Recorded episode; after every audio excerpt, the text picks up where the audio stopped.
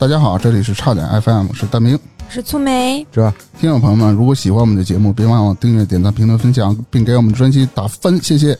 然后我们的加群方式是微信搜索“差点儿 FM” 的全拼，我们会拉您入群。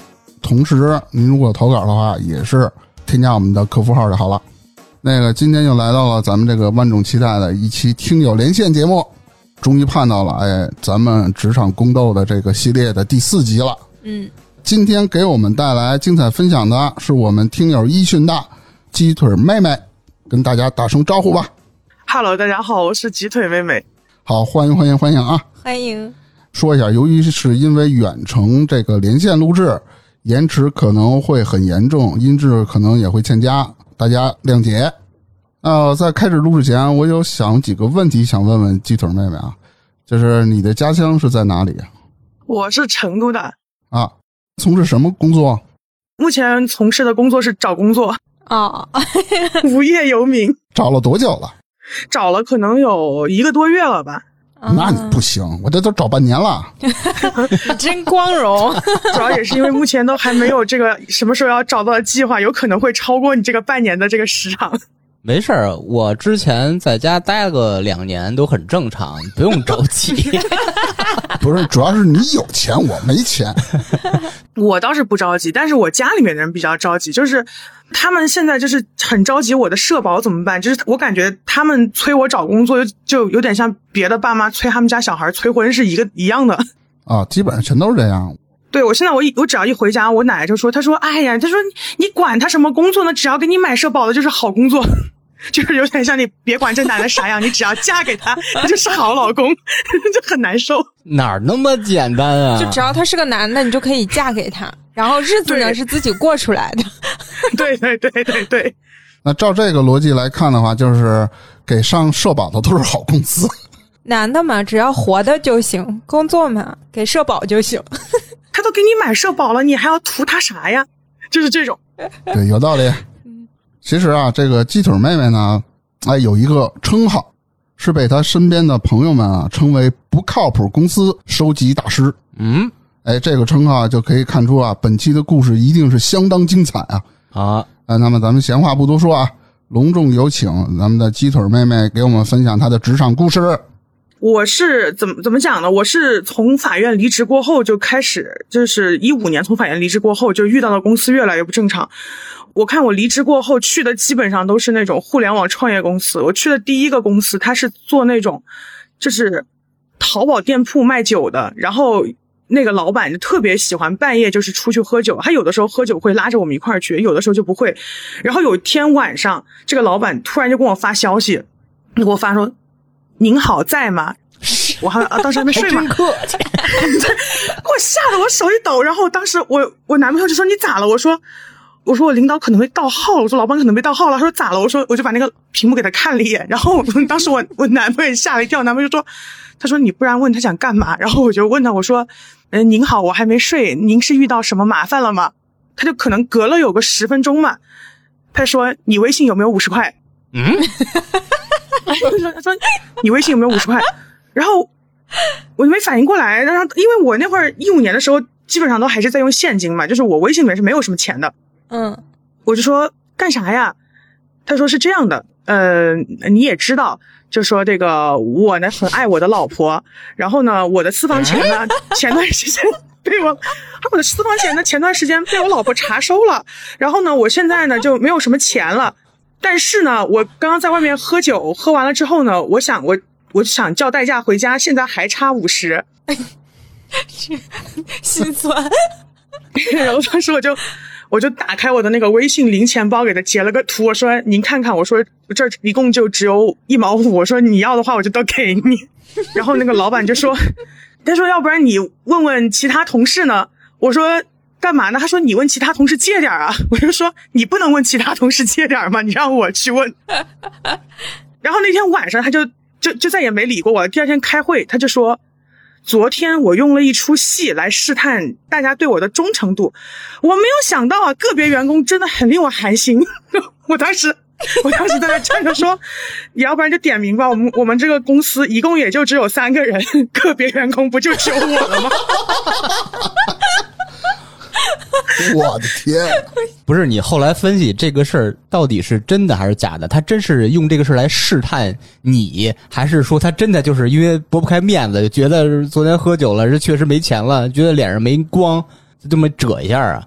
我觉得他那天应该是找我借钱来着，因为我后来去问了同事的，就是他说那个试探完了之后，然后我两个同事特别诧异嘛，然后我们三个人中午一块下楼吃饭的时候，我就说他昨天晚上也试探你了吗？然后 我那同事说试探我啥呀？我说他没管你借五十，然后那个同事啊什么？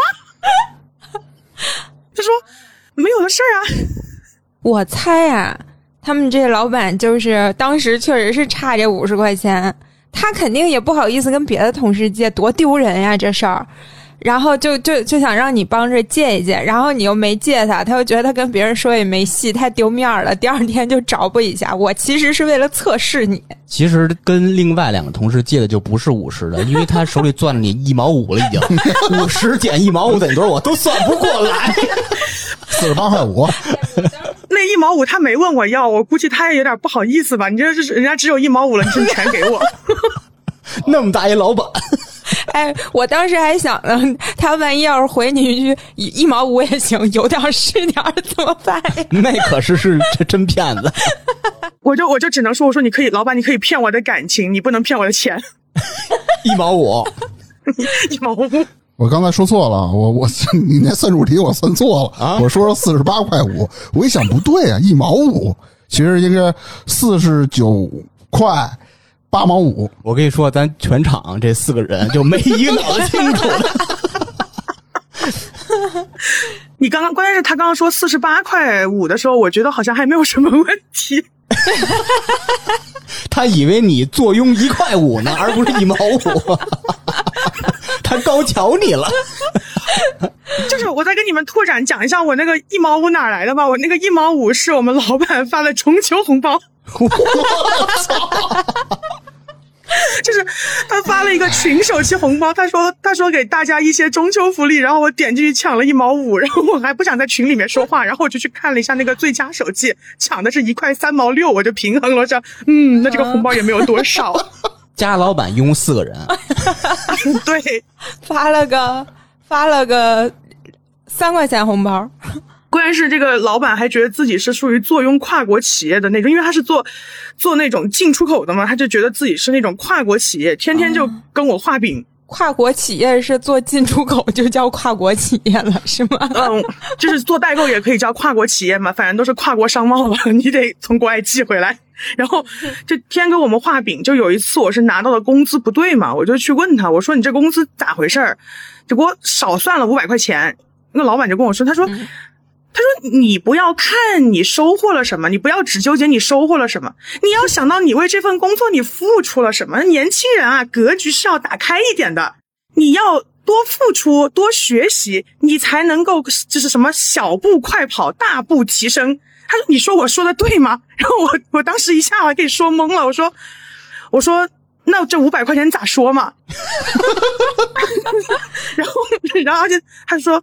他说：“哎呀，他说我突然想了一下，这份工作也不是很适合你。就为了五百块钱，我操！没有，这是五百年是主要原因，更底层原因还是因为一毛五的事儿。主要是那五十没借到导致的。真的，我现在想，他是不是想要把他那个红包钱收回来？所以他就是问我有没有五十，但是他都没有发到五十块钱。我的天！哎，真绝！我都没听说过还有这种老板。”感觉互联网行业的风评被害啊！真的就是特别惨。我遇到的每个老板都特别喜欢画饼，就说这种话。然后后来就是，我就把这套话术用在了和我男朋友吵架里面。嗯，赢了吗？就是前几天我跟我男朋友吵架，然后我男朋友就说：“他说我就感觉你不太重重视我们俩之间的这种感情嘛，然后我感觉你付出的不够多。”我说：“这我就得说说你了。”我当时还拿这个保温杯，我喝了一口，我说：“这我就得说说你了，小黄。”我说：“你就不能看你在这段感情里收获了什么，你就要看你为这段感情付出了什么。”然后他掏出五百块钱了，然后我就说：“你一个年轻人，你格局就应该打开一点。虽然你跟我谈恋爱，你是没有什么特别好的福利。虽然你现在呢还在试用期，但是呢你好好表现，我们不排除提前给你转正嘛。然后我就说，我说你自己想想，我说是不是这个道理啊？虽然我的条件也不是特别好，但是我们的你跟我在一起发展的平台和空间是很大的。我说。人不要贪心，主要还是得努力。然后我我就说你觉得呢？然后男朋友说我觉得你说的对。我听完痛哭流涕，感动异常。我我找对 找对那个人了。挺傻了。不是，然后然后你男朋友第二天给同事发个微信，你有五十块钱吗？我钱被我女朋友收走了。哎呦我天，太逗了！我后然后就是这个公司，我都觉得已经有点离谱了。然后前段时间就是我去试岗，嗯就去了一家那个装修公司。嗯，我一开始去面试的时候，我就觉得那个老板有点离谱，就是我他是我第一个见过在我面前哭穷的公司，就是老板带头哭穷。嗯，就是我跟那个 HR 谈完之后，那个就去跟那个老板谈，然后那个老板在我面前就深吸了一口他的电子烟，就深吸了一口他的电子烟，他就说你实在太贵了，然后给我说懵了，我说。我说我要的这个工资也还好吧，我说工龄都摆到这儿了，我说嗯、要个这个七八千的也不过分啊。嗯然后那个老板就说，主要是因为我们给不了这么多。他说，而且你想想吧，就是你工作这个事儿啊，虽然说呢，我们肯定是给不了七八千，但是呢，你在我们这儿好好干，不排除年底啊，你可以挣个百八十万的。然后我我当时我就想一下，我说不对吧？我说你别给我扯这些，你现在能给我多少？老板说三千五可以吗？我去你妈！你能不能反手出来大嘴巴？三千五可以吗？我说那我说那就到此为止吧。我说再聊下去就不礼貌了。他说这样吧，他说我看你呢也是一个人才，四千五。我说四千五也不行。他说不能再多了，五千八。我还砍价还价呢。我说我说五千八是买了社保之后的吗？他说不买社保。我说那不买社保就算了。这样吧，他说我给你试用期一个月，你试用期一个月过了，我马上给你买。然后我就去那儿试岗，本来我就说实在不行，干完一个月我就跑。结果干了五，我在那儿上了五天班，我有三天都在中暑，就是那个办公室啊，实在是太热了。啊，那个办公室它已经热到了一个什么程度呢？就是我每天早上去上班的时候，我都会在走廊站半个小时，因为走廊都比办公室凉快。就是我去吹那个穿堂风，然后办公室里面就是我坐在那儿什么都不干，我都会一直出汗，然后开着电风扇越吹越热。最后我们就没有办法，就是楼下的那个瑞幸一天就得往往往我们办公室跑五六趟，就是热的不行。然后老板不让开空调，我就问老板，我就说你为啥不给我们开空调？老板就说，他说哎呀，他说这也是为了锻炼你们。你们这些年轻人啊，实在是有点太娇气了，天天吹空调，这其实对自己的身体也不好。他说：“你来我们，你们来我们这上班呢，我们一个就是要帮助你们这个调节一下你们的身体平衡，二一个呢是那个是锻炼一下你们。他说我们这儿的员工就必须得耐得住这个酷暑，耐得住酷暑的才能跑得出业务。然后我就说，我说我来你这是干新媒体运营的，当时也没跟我说有业务嘛。然后就那个老板就说说。”哎呀，你你纠结这干嘛？你迟早都会有的。然后我当时就已经想跑了，然后那个，然后那天哦下午就是那天下午我又中暑了嘛，中暑实在受不了，我就去跟那个老板说，我说你能不能把空调打开？我说实在太热了，受不了了。我说你不开空调我就离职。他说我也不是不想开空调，主要是公司太穷了，我们给不起电费。他说你不要那么自私，你得替公司考虑一下。我说我也很想替公司考虑，但是我们那个部门有四个胖子，我们四个人都在中暑。我们我说我们每天上班的那个顺序就是接连不断的倒下。我说你要是再这样子，我说这个部门就没有活人了。哎呦，可真的是没有活人了，你自己想吧。然后那个老板就说，他说那那不然这样，他说不然你离职吧。啊，他说不然你离职吧，我招个没那么胖的进来。我说哎呀，我说你可是说到我的心坎里去了。我说那你把这天工资给我结一下吧。然后他说试岗期呢是不算工资的。我说你看我这随身也是带了一本劳动法的，我也给你讲一讲，试岗期是违法的。我说你看你是现在给我结了呢，还是我去仲裁你呢？然后我拿了工资我就走了。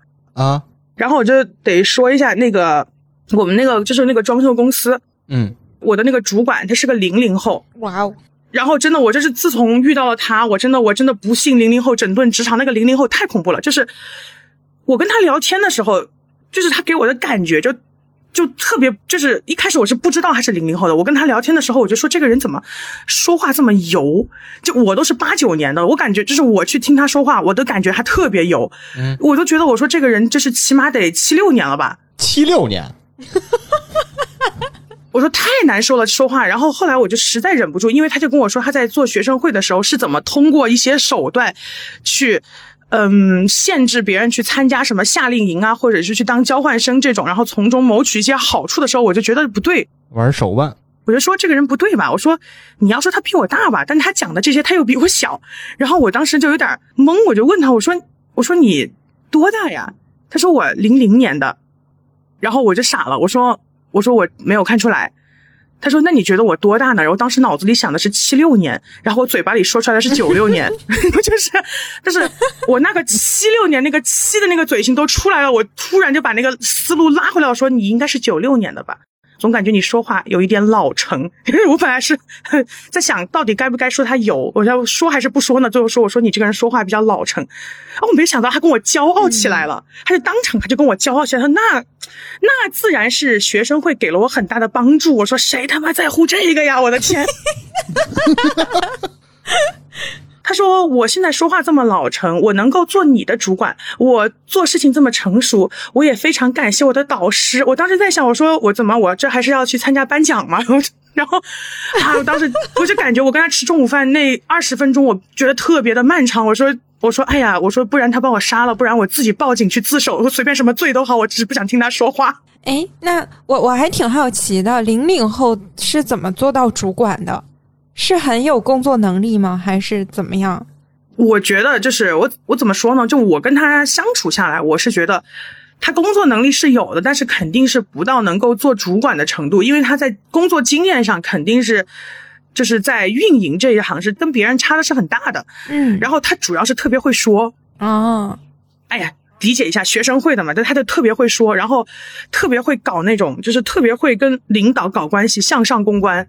嗯。也是个能力，对，老板 HR 只要一来，他马上屁颠屁颠的就就拉着我们开始开会，然后一开就是开半个小时一个小时，然后那个那个会就是说是头脑风暴，但是其实什么都没有讲，然后他完了之后还特别严肃，拿着他的笔记本，就是也不知道在那敲啥，敲些乱七八糟东西，就说你们知不知道我对你们很失望？我当时，嗯，我当时我就说怎么了？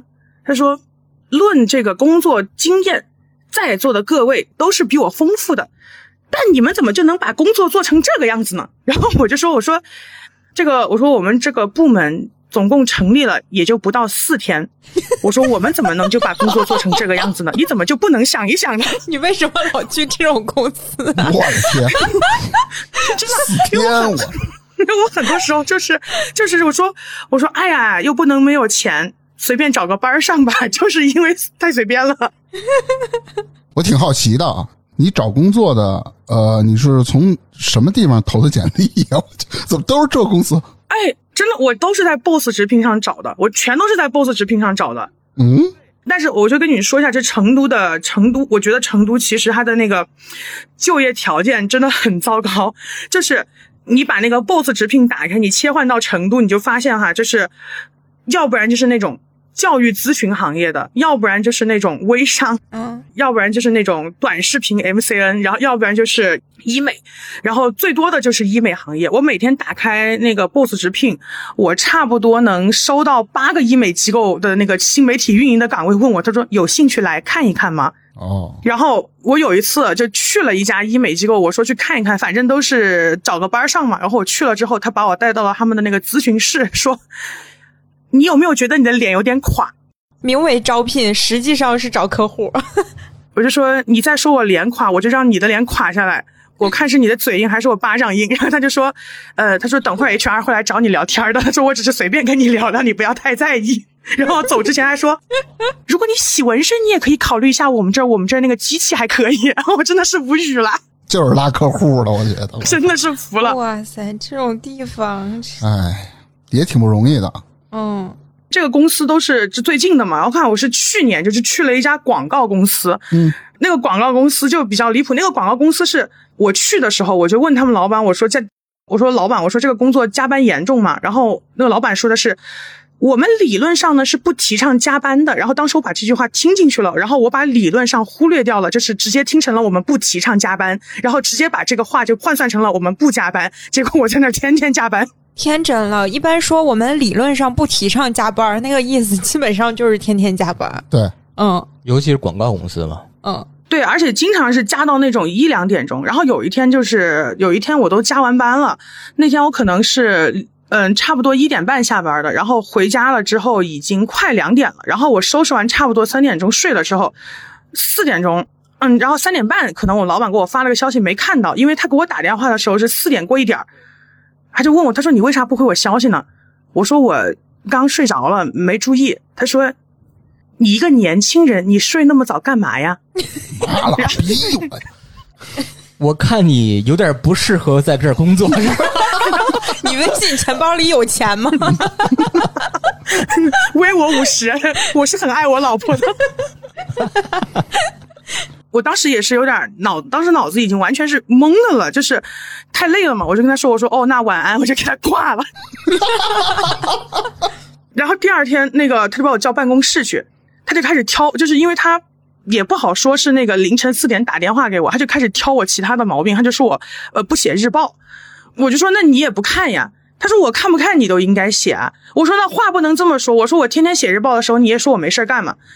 然后他就说：“那你什么意思嘛？”我说：“我这么跟你讲吧，我说，我说我写一篇日报，我烧给鬼，鬼都会给我托梦。我说我发给你，你能给我什么反馈呢？我你这么搞，然后我我我我那个老板就说：“他说你出去，我想静一静。”我本来就是我本来就是朋友都觉得我吵架挺厉害的，然后我从那个公司离职之后，朋友觉得我吵架更厉害了。这就是你老换工作的原因呗？你 老板都被你骂怕了。就是有的时候我有点忍不住，我本来每次想的就是我说，哎呀，不然他骂我我就忍着吧。我说反正也是为了钱，我说不是为了这几个钱，我早把他骂的他回家要跟他妈哭了。然后我这么想的时候，我话都已经骂出来了。就是脑子里想的是什么，嘴里就说什么。对我，我那个老板就是有一次跟我们吃饭的时候，他还在说，我每天看你在朋友圈发的那些东西那么好笑。他说你但凡把你发在朋友圈里面发的那些段子，就是你写段子百分之一的精力放到你写这个微信公众号的推文上，他说我都觉得你的工资都不止现在这么点儿。我就说那你给加点钱呀。然后当时还有甲方，就是当时甲方也在跟我们一块吃饭，然后当时端着酒杯跟我老板说，他说那你加点钱啊。然后那个老板直接直接就傻了。没见过你这样的，我跟你说，老板恨死你了。然后我们那个部门的主管疯狂给我使眼色，然后我就跟他发了个微信，我说晚了，话已经说出去了，收不回来了。我说我再自罚一杯吧。反正反正我在那个公司，我我同事都说说我在那个公司的时候特别搞笑，就是有一天早上。我们两个人上楼的时候，在公司门口刚好就碰见那个老板了，然后那段时间就是我我刚好就在离职交接嘛，然后那个老板找我麻烦，我就特别不舒服。看他，我当时就直接就是基本上就是肌肉记忆条件反射，我说了个操，然后那个老板就就就直接停下来看着，他说怎么了？我说草率了，我说我下去买个早饭没吃呢还，然后嗯，你说是，操，帅了，对对对对，我说我当时我说操，然后在微信看我说帅了，超帅了，然后下去买个早饭吧。什么呀？然后，然后，然后同事就说：“他说我从来没有见过，就是一个人在这么快的这个时，就是这个一个人这么快的速度，他就可以反应过来，他把话说错了。”我说：“可能就是、嗯、错的太多次了吧，反应就有点快。你可以试试成都本地的开放麦，你、呃你这五分钟可以攒够了。我在我就是我跟你讲，我就是去讲过开放麦的，我我讲开放麦，我还请我朋友去看过。嗯然后我朋友看完之后跟我说，他说：不然你现在把十二块钱退给我。”啊，他说：“我看了你的开放麦，我才知道你平时到底有多幽默。你平时可太好笑了。”他说：“你就是走上台，你只要一上台，那个葬礼司仪都比你有精神。就是丧是吧？你啊、你什么时候能在台上就是那种挥洒自如啊？就把你所有的老板全请到台下去看你，你肯定是群情激愤。那就是说开放麦的时候，就是闭眼睛想着老板坐底下就喷他。哎，而且还有一点就是，怎么成都开放麦还收钱呀？还十二块钱？收啊，哪儿都收啊，开放麦都要收钱，北京也是好几十了，现在。哇塞，涨价了，完了！真的我。”我讲开放麦，只有第一次上台的时候效果是最好的，然后第一次过后的每一次都能比上一次更不好笑。我看我去年最后一次讲的时候，我都觉得我应该下一份工作找一找殡葬行业的可能会好一点。就是越来越丧，是吧？对，越来越丧。就是我讲到后面，我都说天呐，观众不哭我都想哭了，我太可怜我自己了。嗯有一个就是我一八年的时候，我之前一八年的时候在一个互联网公司待过，然后那个公司呢，它是做那个社交平台的。然后一九年的时候呢，我就觉得那个就是那个老板天天 PUA 我，就说我不行啊，这样那样的，我就气，我就生气了，一气之下我就离职了。嗯结果我看去年冬天的时候，大概十一月初吧，他就又找上我了。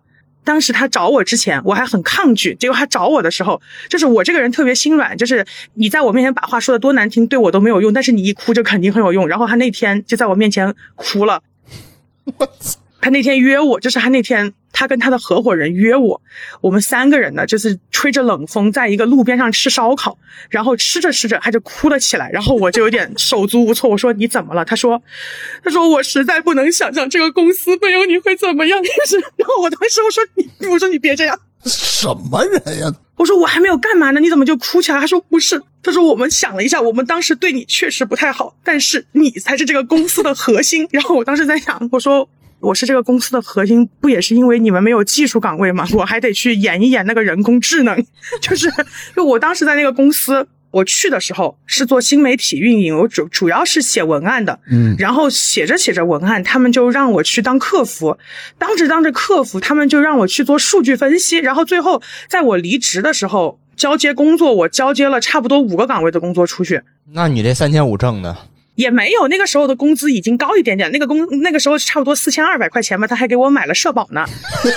也不咋露脸，把你骄傲坏了。这事情也没有什么好骄傲的。然后他就在我面前哭着哭着哭着，我就是因为当时就是旁边也有很多人嘛，然后就就往我们这一桌看，我真的是，我当时觉得我操，好丢脸，你能不能别哭了？然后我就 我又很想骂他，但是我看他哭的那么可怜，我就是我当时一下就同情心泛滥了，我说我说你别哭了，我来还不行吗？嗯，然后我就去那儿上班了，然后我就。他当时还在跟我说，他说我跟以前呢已经不一样了。他说这个岁月如梭嘛，沧海桑田。他说我已经不像以前了，我不是那个爱画饼的我了。然后去的第一天就开始给我画饼。这那么像渣男呢？这 我说真的，岁月如梭，沧海桑田。你他妈，我们两个那么久没见了，你还是画饼界的一哥，牛还是你牛，你的江湖地位是没有改变的。关键是他画饼也就算了，就是他还骗员工，你知道吗？就我觉得这个事情是特别过分的。嗯，他有一段时间就是已经发不出工资了，嗯，他也知道他自己没有钱发不出工资了，然后他就把所有的员工叫在一起开会。然后他当时开会的时候，我记得很清楚，他是这么说的，他就说，嗯，就是他现在呢已经找到了愿意给愿意给我们这个项目投资的公司，嗯但是呢，这个公司因为它是一个国企，它对这个财务的审查制度就特别严格，可能工资就会延迟发放。当时很多人就信了，但是因为我跟他属于是再续前缘嘛，我就觉得这个人说话有点不对，我就去天眼查了一下，然后我发现，因为一般来说不是有那个融资天眼查，它会有显示嘛？对，然后我去查天眼查的时候是没有任何显示的。当时我就跟跟我关系比较好的一个同事，我就说，我说这个月应该还是会发一次工资。然后那同事就说怎么讲？我说还能怎么讲？跑，跑得越快越好。我说这种就是买站票都要连夜跑。我那个同事当时还不懂，我那个同同同事还说，他是说我，但我觉得这个项目还是有发展前景的。他说你不要太冲动了。他说你看你每一次离职，你都很冲动。啊，我就说你不听我的算了。结果我那个月工资刚刚发下来，我就提离职，离职完了我就走了。嗯，走了之后，那个那个同事就留到了，就是一直留下来了嘛。然后在上个月的时候，我才知道他们已经三个月没有发工资了，老板欠了他们三个月的工资。哇，也黑不提白不提，还是说那个投资有问题是吧？他根本没有拉到融资，根本没有人去投资。嗯然后他中间还骗员工说他卖房，然后但是呢，他那个房子也是没有出售的，但是他根本也没有想到要去卖房，他就是通过这种画饼一直拖着，一直拖着这些员工，就跟这个员工说说，嗯，困难只是暂时的，就是大家坚持一下，坚持就会看到曙光。然后我当时就当时就想，我说你们也是工作那么多年的人了，怎么还能信他这些鬼话呢？嗯，那业务正常展开吗？哎，你要说这个有啥业务，他这个项目也也也做的确实是不太好。他做了一个，他他相当于他做了一个那种社交平台，有点像什么呢？它有点像小红书加 Soul 加上 Tinder 再加上积木，真乱。就是究极缝合怪。我就这么跟你说吧，叫究极缝合怪。关键是这个。他做这个 A P P 的初衷就说的是，他觉得现在很多社交平台，他觉得很不正规，因为总有人在上面就是心怀不轨嘛，想做一些不好的事情。他是想把这些人全部屏蔽出去，只留下想纯粹交个朋友的人。然后我当时就想，我说怎么可能啊？哪还有人呢？对，我说对呀，我说哪还有这种人啊？然后我当时还跟他说，我说。不然把那个条件放宽一点，我说不要总是纠结这种是不是纯净交友啊这一块。我说现在，但凡是玩个这个社交平台，我说哪还有纯净这两个字呢？嗯。然后啊，关键他还说我，他说我就必须要说你，他说你们这些人就是读书读的太迂腐了，总是把人想得很坏。我说那你开心就好。那他这个脑子就早就应该知道，当他说有人投资的时候，你就应该反应过来，就他这种这种这种思维是没有人会给他投钱的。对他这个东西肯定是他知道没人投，他是骗手底下员工呢。哇塞，这种简直了，无语。嗯，咱这个鸡腿妹妹还是比较有经验的啊。嗯，这什么傻逼没见过是吧？咱俩可以握握手，我也是非常有前瞻性的。啊，我我公司我不是就说了吗？欠薪，我不走了吗？走了以后到现在，他们呃欠了有员工都八个月了。八个月了，还干呢啊！他也是没招了，他只能跟着扛着。对啊，你现在疫情也不太好找工作。哎，那你说疫情不好找工作，那你找总归是有人给你开工资的地儿，也比这儿尤其是互联网，把那钱留着呀。哎呀。哎，真的是再也不想提互联网了。真的就是因为我待的很多都是创业公司，就是创业公司，我发现它很多问题，它就是可能差不多隔个一两年，或者是隔个三四个月，它就发不起工资了。而这个时候你就得只就是你除了跑，就只能去仲裁。然后我就成了相当于是。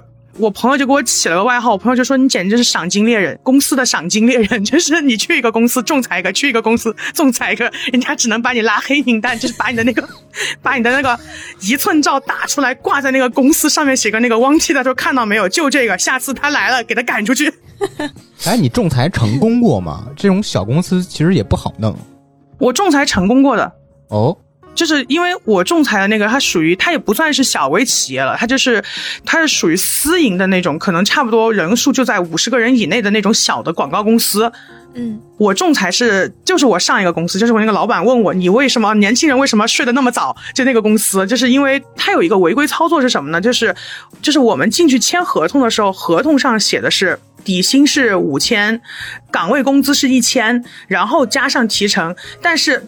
在我可能入这个，我可能转正了之后吧，他们就改成了底薪四千八，然后绩效一千二，就相当于把底薪给我减了，然后把绩效增加了，然后这个绩效要通过每个月打分来获得，然后这个分是打不满的。嗯，变相给你降工资。对，就变相的去降工资嘛。然后当时我看我第一次打的时候，第一次打的时候，我给自己打了个满分，然后我拿给拿给那个人事看，那个人事就说：“你胆子够大呀。”我说：“那可不是因为我这个人够完美吗？”嗯。然后那个人事就说：“那个老板也不会给你打满分呀。”我说：“他不打满分就等着我去跟他吵架吧。”然后，然后我只有第一个月绩效是拿满了的，因为用吵架威胁了一下。后面几个月可能老板也跟我吵习惯了，就是我感觉他的工作，就是他的工作日常有一项一定就是要跟我吵架。嗯，哎，那个我想问一下，你工作是运营是吗？对。那你们是就是绩效考核的话，考核什么？会有一些数据指标吗？哎，他的绩效考核基本上就是你的基本工作有没有完成，最后一项就是你的办公桌干不干净啊？不是，那即使这样的话，那我为什么不能给我工作打满分呢？那运营有可能，我理解啊，比如说一些互联网行业的运营的话。他可能每个月什么拉新呀、促活呀，什么这些这些，他会有一个数据的标准，你达不到，你可能打不了满分。那基础工作加办公桌整洁不整洁，你凭啥不给我满分啊？我基础工作完成，我就是满分啊。我记得我们以前公司也有绩效的，你像我们设计，基本上都给自己打满分，基本上不扣绩效工资。他其实他就是不想给你那么多钱，就是我们那个公司觉得给我们基本工资开六千有点高了。啊，那就是不要脸耍无赖，扣你工资找茬儿。对，因为其实，在成都，就是六千，其实对工作了几年的人来说，已经我觉得是一个非常正常的要求了。但是很多公司就不这样，就是我最近在 Boss 直聘上面遇到的公司，都是他写的，嗯，薪资待遇是六到九或者六到十一，但是你跟他具体谈的时候，他就说我们的底薪呢是三千五，然后呢多劳就是你多劳多得嘛，你要相信，只要你努力，只要你懂得为公司付出，你拿多少钱都不是问题。不就是耍流氓吗？这个 嗯，这都该举报的，给他封账号。你写的他妈六到九，你跟我聊三千五，我操！而且关键是我之前遇到了一个，我还直接说了的，我就说你这样有点不讲武德吧。他说你一来就这么怼我，你是对自己的个人能力很没有信心喽。我说我操，这个 我说你把我有点整不会了，你说我从来不惯着狗，真的，我当时一下没反应过来，我就说我说我有信心吧，他可能就会说，嗯。他可能就会说：“那你为什么不来我们这儿面试呢？”我要说我没信心吧，说看被我说中了吧，你狗急跳墙。然后我想了一下，我用了第三种方法，我把他拉黑了，精神胜利。太弱了。我在骂他之前那个时候，我都还不是很会吵架。就我在骂他之前，我还回了两个字，说大傻逼，我三个字，我说大傻逼，然后我就把他拉黑了。我说嗯，精神胜利，他吵不过我了。不是对谁没信心，我就对我自己有信心。我主要是对你们没信心啊！什么破公司，真的无语。真的，而且有些公司还觉得自己的公司特别好。就是我之前还去面了很多小的广告公司嘛，然后他还说，他说，哎呀，其实我们都觉得你这个人吧，条件挺好的，但是很遗憾，你没有在那个 for a 公司待过。我说我也很想去哈，我说但是人家也确实没有要过我。他说，哎，遗憾了。他说我们这个岗位呢是为在奥美工作过的人准备的。我当时就想，我说我操，奥美工作过的人能来你这儿，真的是你脑子有病吧？不是，那你要问他呀，我简历里都写了，你要奥美的，你看我简历没有，你叫我来面什么试啊？你不是耍我吗？对，有这样的太多了。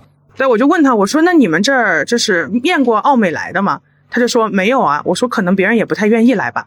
这他是，我说你不妨反思一下，你们要求这么高的同事，你们配不配得上别人？我说你看你就你总共才给人家五千块，谁愿意来 呀、然后然后然后我就走了。就我甚至都没有等他说我们谈话结束，我直接拿起东西我就走，赶紧跑。哎，哎，我我我想问一下，你最开始的工作你是法院是吗？对，就是我在法院当书记员。哎，那你为什么要出来就辞职啊？法院的工作不是挺好的吗？法院的工作就胜在它特别稳定嘛，但是法院的人事关系真的特别复杂。就是我从进去到离职，我都没有搞清楚我们那个法庭，就是我在的那个法庭，它一共分成了几个派。我的妈！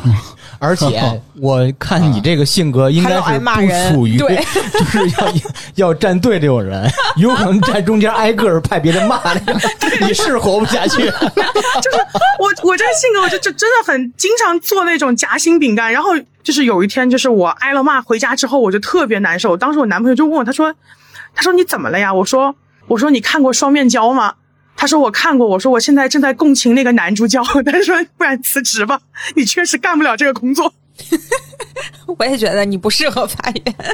真的，我而且我后来就觉得，我说一个法庭加上法警，再算上两个保洁和食堂做饭的那个阿姨，再算上那个法院的三只狗，加起来一共还不超过二十个人。他到底分成了多少派？反正我是把麦当劳的派买完，都还没有他的多。狗狗还得算一半儿，看门派啊，就是他们每个派喜欢的狗还不一样，但是一共就只有三只狗。就是我就在想，这三只狗会不会拉群？我就有一天晚上，我躺在床上，我说这三只狗该怎么拉群啊？我说两个人还不能拉群，两个人只能私聊。然后就是我最近的一个，就是今年一月份的时候，因为当时也是在找工作嘛，然后就就被知道当时那个这个 HR 找到我的时候，他就跟我说这个工作待遇特别好，在我面前一顿夸。然后当时那个时候呢，就是我是在一个特别贫困的时候，我的当时就想说这个待遇那么好，不如就去看看。然后我就去了雅安，结果到了这个地方的一第一天。真的，我就整个人我就我就惊呆了。我一直以为去雅安是在雅安的市区工作，但我没有想到我是在雅安的一个镇上工作，而且那个镇还点不了外卖。镇上做互联网运营啊，不是，是相当于是做那种教育咨询行业的。我为什么要选一个那么 有山有水的地儿？对，就是当时就想的是待遇好，根本就没有考虑那么多，就过去了。然后去了之后的第一天，我就发现我猫砂忘买了，我就说我外卖点个猫砂吧。然后打开饿了么，上面写该地区暂未开通此项服务。我操！我当时都懵了，我说一定是我没有睡醒，不然我再睡个十分钟起来再看看。然后我睡了十分钟起来再看看，我说嗯，是我想多了，这个地方确实点不了外卖。那么偏，对，而且这个点不了外卖，我觉得都不算是什么特别严重的事情。他的快递是不能送到小区门口的，嗯，就是他快递只能送到镇上，我还得去那个镇上的那个代收点去拿。然后我从我家走到镇上，可能要走两公里多，快三公里。妈呀！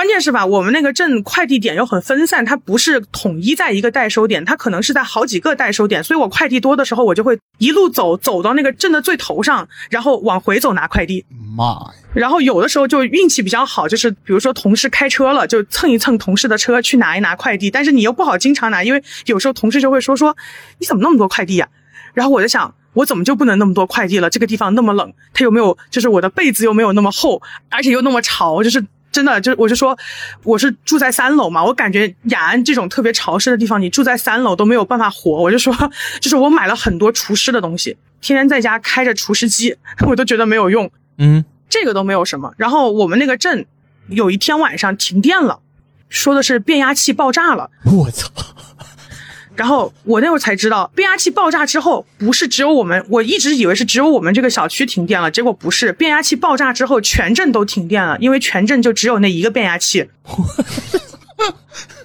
惨了我！就说不只是这个变压器，就是变压器爆炸，这还引起了一个什么问题呢？就是附近的基站。电信、联通、移动 都不能用了，就是我们在家手机完全没有信号。妈呀！然后那天我在我在宿舍里面特别焦虑，因为我得回我朋友的消息嘛，然后一下子就跟那个《鲁滨逊漂流记》一样，然后旁边一群同事在那聊天，我在那等消息，我就说我说怎么现在有点像《鲁滨逊漂流记》，唯一不同的是鲁滨逊有一个星期五，旁边有六个星期五。结果后面保安就说说。嗯，虽然说在家里面是收不到信号的，但是在那个小区的门大门口是有信号的。然后我就打着伞，因为那个我我等的那个消息还比较重要嘛。然后我就打着伞从那个我们的那个住的那栋单元楼一路走走走，走了五分钟，走到小区门口，就冒着暴雨，在那个小区门口居然看到了三 G 网。我用三 G 网在那等着发消息，就等着那个消息转转转转转转圈，我确认它发出去了之后，我才回去的。真的太苦了。听着真惨。就这些都是生活上的问题。然后就是我去了这个公司之后，我发现这个公司的老板真的就是工作时候特别亢奋，他就是打鸡血式的上班。啊，明白。就是他每一次上班之前，他一定会发表一番言论，就是他就一定会讲一讲那个伟人的语录、名人名言，然后就然后就引申到了我们的工作，然后就说什么工作四步法呀。你工作的时候一定要怎么样怎么样怎么样，然后每天都在鸡血式的工作，然后我们每天除了开早会，中午还要再开一次会，中午开一次会是反思早上哪些事情做的不好，然后呢晚上就开始加班，加完班了之后晚上回家还要再开一次会，反省我们今天一天有哪些地方做的不足，然后下一天再改。他妈传销 似的。对，你是被控制了吧？真的就是我当时去那儿上班的时候，我妈都觉得我是进传销公司了。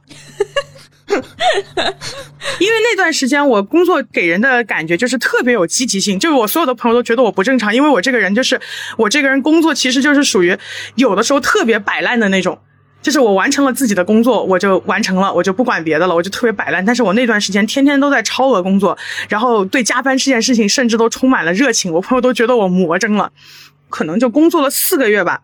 他差不多第三个月的时候，我就觉得这个公司不太对，因为。我们一开始去的时候，就这个行业是做那个研学的嘛，相当于其实就带着小孩夏令营、冬令营，说是在玩的时候你就可以学到知识。然后他们去这个雅安的时候呢，是没有做这种行业调查的，他们就觉得可能自己在这个地方能够混得特别好，风生水起。但是去了之后才发现。雅安，它在四川都算是一个属于四五线的那种小城市了，是 GDP 都是全省倒数。然后它肯定消费能力就不高嘛。然后他们他们一下就焦虑了，就这个东西卖不出去，然后就开始定那种特别高的 KPI。我当时离职之前，他给我定的 KPI，我记得是两个月要我卖五百万，我操，就胡来嘛！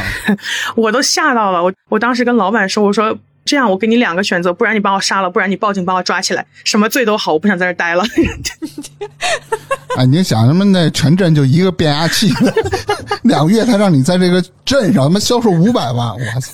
这个这个镇上的居民们把自己存款拿出来凑一凑，有没有五百万？那应该是有的。关键是这个老板，就是他特别沉迷于练气功，哇塞，气功大师是吧？真的特别恐怖，就是。他会把他身体健康、精神好、不感冒这些所有的东西都归结于他在练气功这件事情上面，我就觉得特别恐怖。这不就是有病吗？我说这这个这是邪教嘛。然后我那段时间因为熬夜，就属于整个人就是那种精神不好，然后有点那个内分泌就失调了嘛。然后他就说，他说你知道你现在的身体为什么会有这些问题吗？因为你不练气功。对，因为你不跟我练功，你天天跟我练功。我不跟你说一个具体时间，但是你肯定会有非常明显的变化。你不要去相信那些健身博主那些那些鬼话，没有用的。你就跟我练功，你一个月你就能瘦五十斤。我说这是吸毒了吧？我的天，一个月瘦五十斤，我天！然后老板对你说：“哎，加会员吗？哎，你报我这课吧，一节课都是多少钱？” 然后，然后我天。就关键是这个公司是我算是待过的公司里面，我觉得最奇葩的就是我从那个公司离职之后，这个老板就找人报复我，他就啊，因为我是平时会给其他的机构去写一些商业稿件的，因为我说句实话，就是我去雅安上班的时候，他跟我说工资八千，但是我每个月都没有拿到八千块钱，我拿到手的只有六千五，扣出去的这一千五，当时说的是会给我们缴五险一金，但是后来我去看了工资条。这一千五是我自己全额买的社保，只不过走的是公司的账。我操！就是买社保这方面，他就已经违规了。我当时就觉得，我说这样还是不行，所以我就去会给其他的机构写一些商业稿件。然后在我离职了之后呢，我就把我的那个浏览器那些记录全部清除了。嗯。然后也把账号退了，我就以为这这个事儿就没有了。但是我看就是六月十六号那天吧，就是最近的事儿。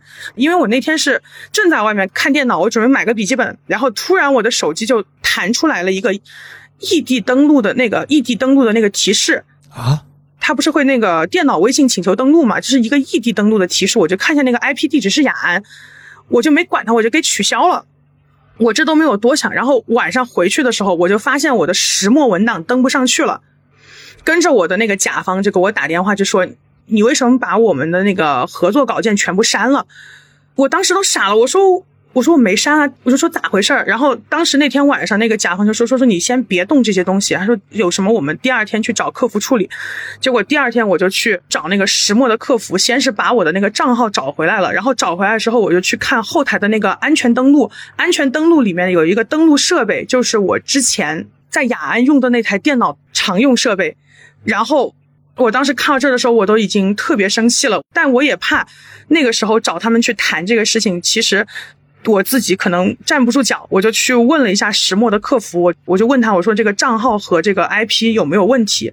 石墨的人就说这个东西是完全没有问题的。跟着我就去查那个 IP 的精确定位，刚好那个 IP 精确定位就是在我之前的那个公司，我直接气死了，我就拿着这个证据我去问，他们还给我装无辜，就说你那台电脑我们谁都没有碰，至于为什么会这样，我们也不清楚。我就说。那既然这样，我们就走那个刑事诉讼嘛，因为你给我造成的这个损失已经是上了五千块钱了，我是可以走刑事诉讼的。嗯，结果他们反手就是在我看就在二十三号吧，二十三号那天，直接就给我给我发了一个，就是属于那个协议。他就说你现在想拿到，因为我走的时候他们还没有，就是到现在一直没有给我发工资。就说你想拿到这个工资很简单，你现在把这个协议签了，然后我点开这个协议，这个协议上面写的就是他们单方面的控诉我什么，嗯，工作态度有问题啊，这样那样的，然后还说我因为我离职给公司造成了一百万的损失，让我最低赔偿两万元。逼我，对，就让我签这个字，我真的是。操！我都要气死了。不是他把人都当傻逼了吧？这是对我真的是气死了。然后我就说：“我说我这个东西不能签。”关键是吧，我我最想不通的就是不是那个老板本人来跟我交涉的这个事情，他是找的我们部门的那个 HR 来跟我沟通的。然后那个 HR 说话就特别难听，阴阳怪气的，他就说。不管怎么说，这也是说的是事实吧？他说你不签又能怎么样呢？你不签的话，我们就会把这个协议分发给你所有工作过的公司，让你意思就是就是要断我的财路，让我没有办法工作。没事儿，你录音，操，你让人家发傻逼。没事，是他是打字的，就有截图啊就他还威胁我。然后前几天我就去欠薪线索上面去反映了嘛，然后呃，按照正常的流程来说，就我星期一就应该去跟他们调解了。结果昨天就是那个 HR 应该就是受他的指示过来说一些话来刺激我，嗯，他就说。你要知道，逃避是不能解决问题的。说你那点事情，他说我们相当于是他们一个部门都要去跟我调解，意思就是他们准备就众口铄金嘛，以多欺少，然后要在那个调解上面要就是让我丢尽自己的脸面，就是你自己去做的调解，但是我们就让你调解这个事儿不成功。我真的我我我差点心态就崩了，然后我那个律师就跟我说说你别怕别怕，你证据是够的。欺负人嘛，不就是 臭无赖？对呀、真的就是雅安这个工作是真的让我最心累的，因为大部分在这个公司工作，就是做的事情，我感觉就是重复劳动，而且很多事情是做了之后我觉得没有用的。哦，最好笑的是他做的行业是教育，但是他对标的公众号是乐纯酸奶。啊，完全不挨着，我操！对呀、就是你一个教育行业，你对标这个乐纯酸奶干嘛呀？就是关键是乐纯酸奶的公众号叫那个乐纯的小伙伴们嘛，然后他的这个教育品牌的名字也叫叉叉叉和他的小伙伴们，我当时就我说你这个模仿的有点刻意了，我的罗永浩的！粉丝，我觉得你在下次再找工作的时候，一定要天眼查，真的。首先查一下它的他的定位跟哪儿，这个公司地址。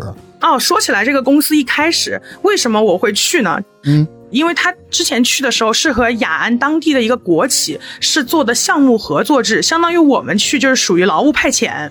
嗯，就是我们是以劳务派遣的形式去的，相当于是我们怎么说还是在这个国企工作，然后是国企给我们发工资。当时是因为这一层关系我们才会去的，结果去了之后，先是说让我们全额缴自己的社保，然后这个事儿我都觉得算了。结果在差不多四月份的时候，他就说我们跟国企的合同解除了。就是我们解除劳务派遣的工作关系了，因为这个老板要单独出去成立一个公司，嗯，这么乱的。然后他跟国企从项目合作制就改成了招采标志。嗯我当时就觉得我操，这个事情太离谱了，嗯，懂。我就觉得这个就应该跑了。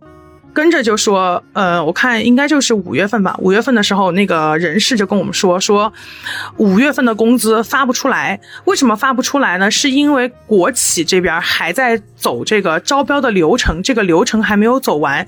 然后，因为招标就要写标书、写方案嘛，然后我们这边的标书还没有做出来，所以没有办法给我们发工资。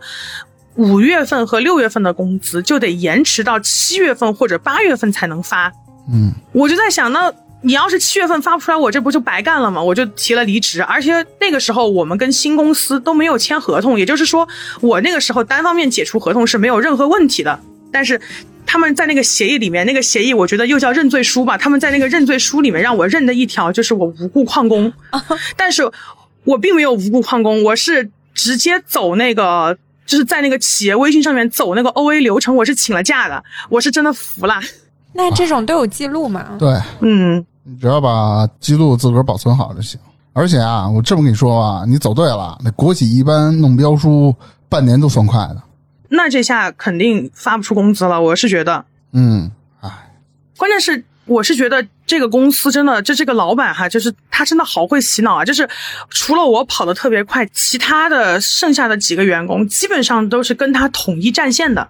就是他们会绑定在一起去针对一个人，绑定在一起去针对其他部门，我就觉得这种情况真的很奇怪。我说可真是会洗脑啊！我的天，哎，这种事儿就是道不同不相为谋，他们抱团儿抱他们的，咱不想待就走吧，反正也这种公司要待下去就是消耗自己，我觉得。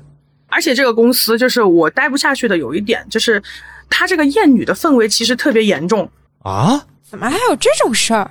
他的这种厌女还是不经意之间就能表现出来的，就是有一个特别明显的，就是这个老板是离了婚的，然后呢，他比如说他面试各个岗位的员工，他就很希望对方是一个年轻漂亮的女孩子，因为他给自己在选妃，就想给自己再找个老婆。哎呦我操！然后他每次就会拿着人家候选人的这种资料就研究，说，嗯，这个人的八字应该跟我不是很合，还有这个人是什么生肖的，克我不能要。我就在想，你是找员工大哥，你不是找老婆，而且人家九几年年轻漂亮的小姑娘，凭什么看上你啊？就是真的，我都。难听的话，我真的都不想说。就是，哎，真的，就是姑且用老狗逼来骂骂他吧。真的。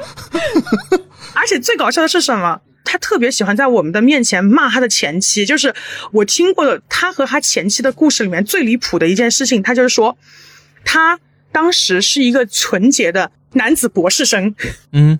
然后呢，他跟他的前妻那个时候还是女朋友出去旅游，然后他的前妻强行的霸占了他。我当时听到这个故事，我说我的天啊，太离谱了，垃圾。然后他给我看他前妻的照片，我都惊呆了，因为他前妻真的特别好看。他给我看他前妻照片的时候，我就说，真的是他强行的通过了一些不光彩的手段霸占了你吗？他说对呀。我说，那我可不可以说是他的视力这方面有一些些缺陷？然后他就说：“哎呀，你可真幽默呀！” 他那个时候很尴尬，他就说：“哎呀，你可真幽默呀！”你还感觉人人都爱老狗逼似的？哎，我觉得这种男的，就是你跟人分手了还是离婚了之后，到处说人家这不好那不好，感觉垃圾。不，反正我觉得就是分开之后到处数落前任的人都不是特别那个。然后我们部门的另外两个同事，也就是在厌女这方面，就是有过之而无不及。就是我感觉，就是他们的厌女可以在死后立牌坊的那种。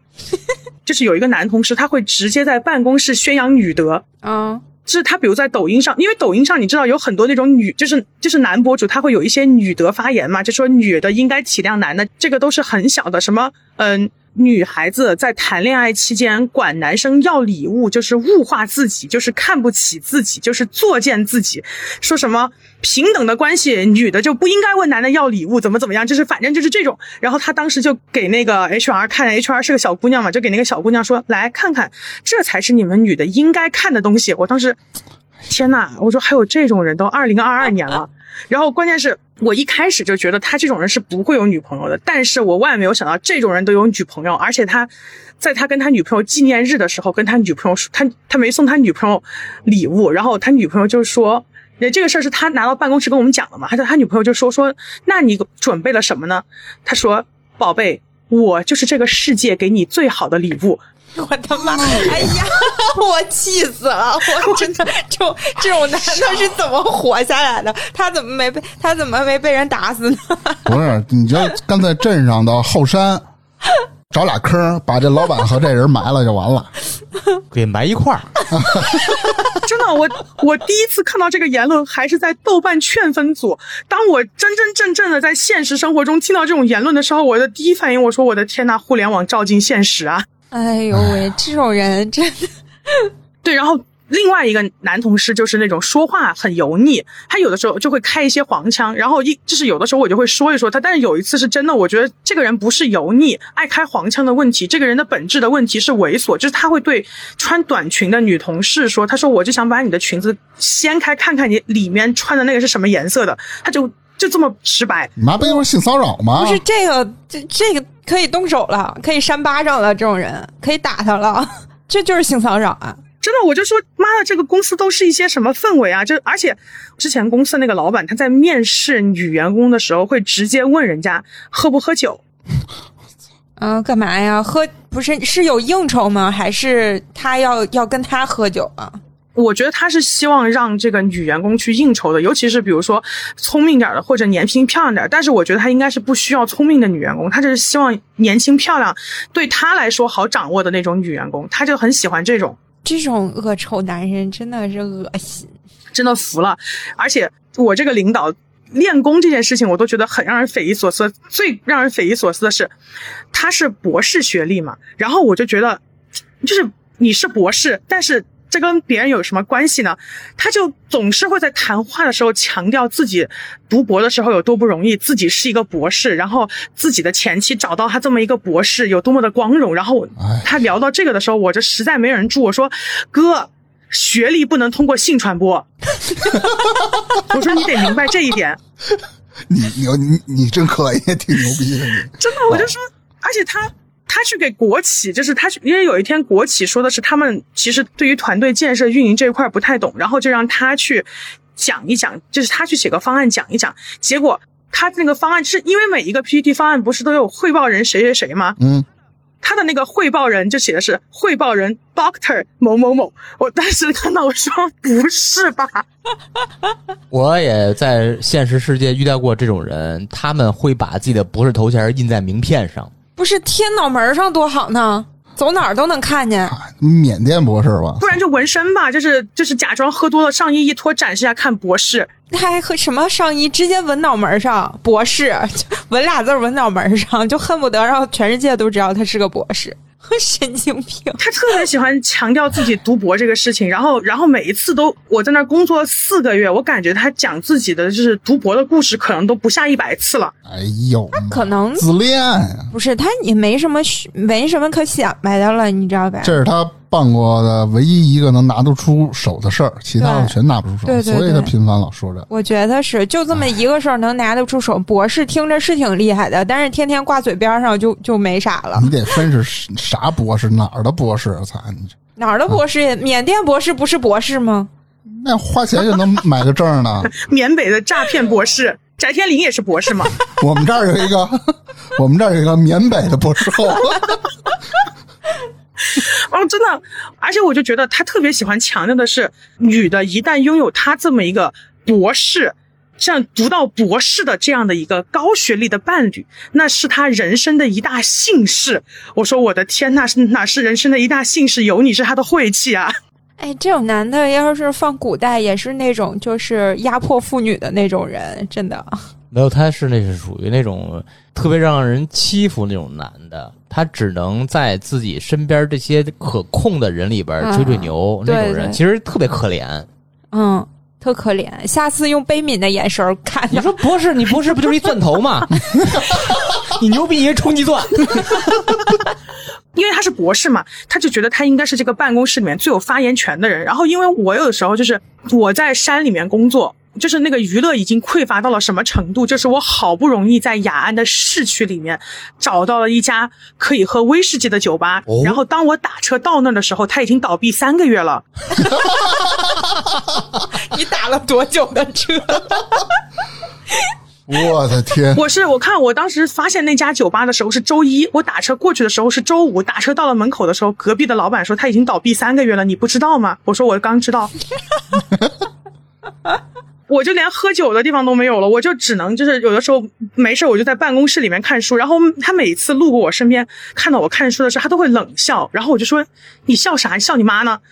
然后他就说他就说你看的这些书啊，意识形态都不正常。我说咋就不正常了？我说它就是个书啊，它还能是个啥？他说，他说年轻人不要看这种西方的意识形态，要看就看看东方的。我说那你跟我说东方的，我看啥？他就说不出来了。啊，我跟你说，他就什么都想指导一下那种好为人师。对，嗯，你让他，你给我解释解释意识形态什么意思？哦，他要说了，他说意识形态，他说意识形态呢，我就觉得你应该去看看《道德经》。哦，他还说他自己信道教，他就他就说他只推荐看《道德经》。我说道教的书那么多，你肯定还能有点其他的推荐。他说你先看懂《道德经》再说。我说妈呀，我要是能看懂《道德经》，我就先先你一步出家去了，我还在你这儿给你打工。哎，他觉得他看懂了是吗？没事儿，你从书包里默默我觉得掏出一本人家易经八卦。我觉得人家那种道教的，就是宗教人士都不敢说自己把《道德经》看懂了。那你看懂了，你不就、呃、他应该也就是飞升了听说？过这个书名儿就到头了。